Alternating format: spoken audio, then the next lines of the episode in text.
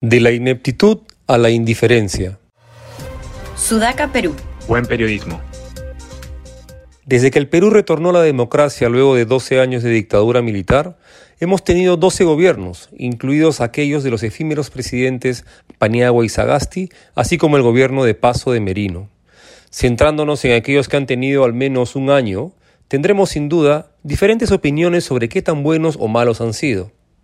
Pero en algo en lo que quizá podemos estar de acuerdo, o al menos la mayoría, es en la ineptitud o incapacidad que los diferentes gobiernos han tenido para poder resolver los eternos problemas de la ciudadanía, que con el tiempo más bien se han ido acrecentando.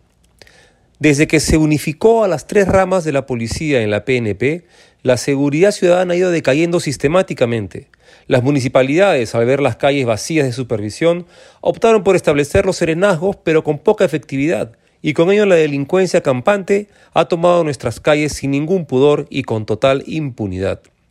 Los paupérrimos servicios de salud no ofrecieron ninguna resistencia a la llegada de la pandemia del COVID-19, ya que con 100 camas UCI y sin atención primaria fueron, ante la indolencia de las autoridades, más bien una puerta abierta al despiadado avance del virus que causó la muerte de más de 200.000 compatriotas que ahora sus familias extrañan. Y por último, para no seguir dándonos de latigazos, el sistema de educación pública está cada vez más politizado, con pésima infraestructura y menos orientado a dar una formación plural de excelencia a los alumnos. Esta ineptitud tiene otro componente, ya más moral, ético, que es la indiferencia.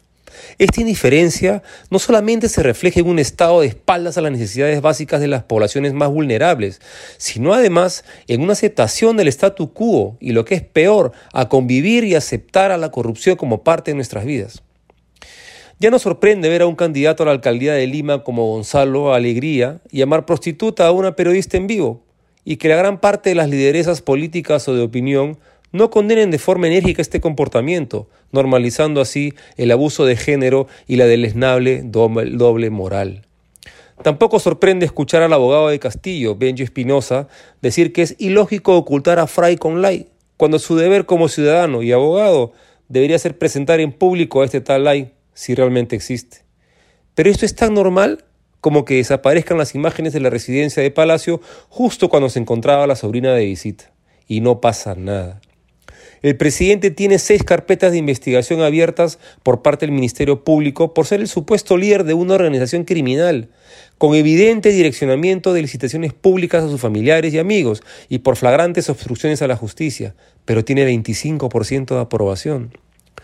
Hemos normalizado que nuestras autoridades apelen a la división de los peruanos con discursos de odio, de resentimiento étnico, social y económico, que sabemos solo llevarán a la desunión y al surgimiento de opciones radicales violentas como la de Antauro Mala, que ahora controla el Ministerio de Defensa a través de un correligionario. Y el cadáver, ay, siguió muriendo.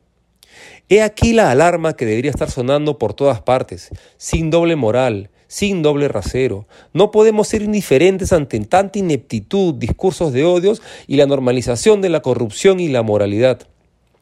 No podemos dejar que nuestro Perú sea un moribundo olvidado por su gente. Es la tierra que nos vio nacer. Y tomo el último párrafo del poema Masa de César Vallejo, que quizás nos llene el alma con un poco de esperanza. Entonces todos los hombres de la tierra le rodearon. Les vio el cadáver triste, emocionado. Incorporóse lentamente abrazó al primer hombre, echóse a andar.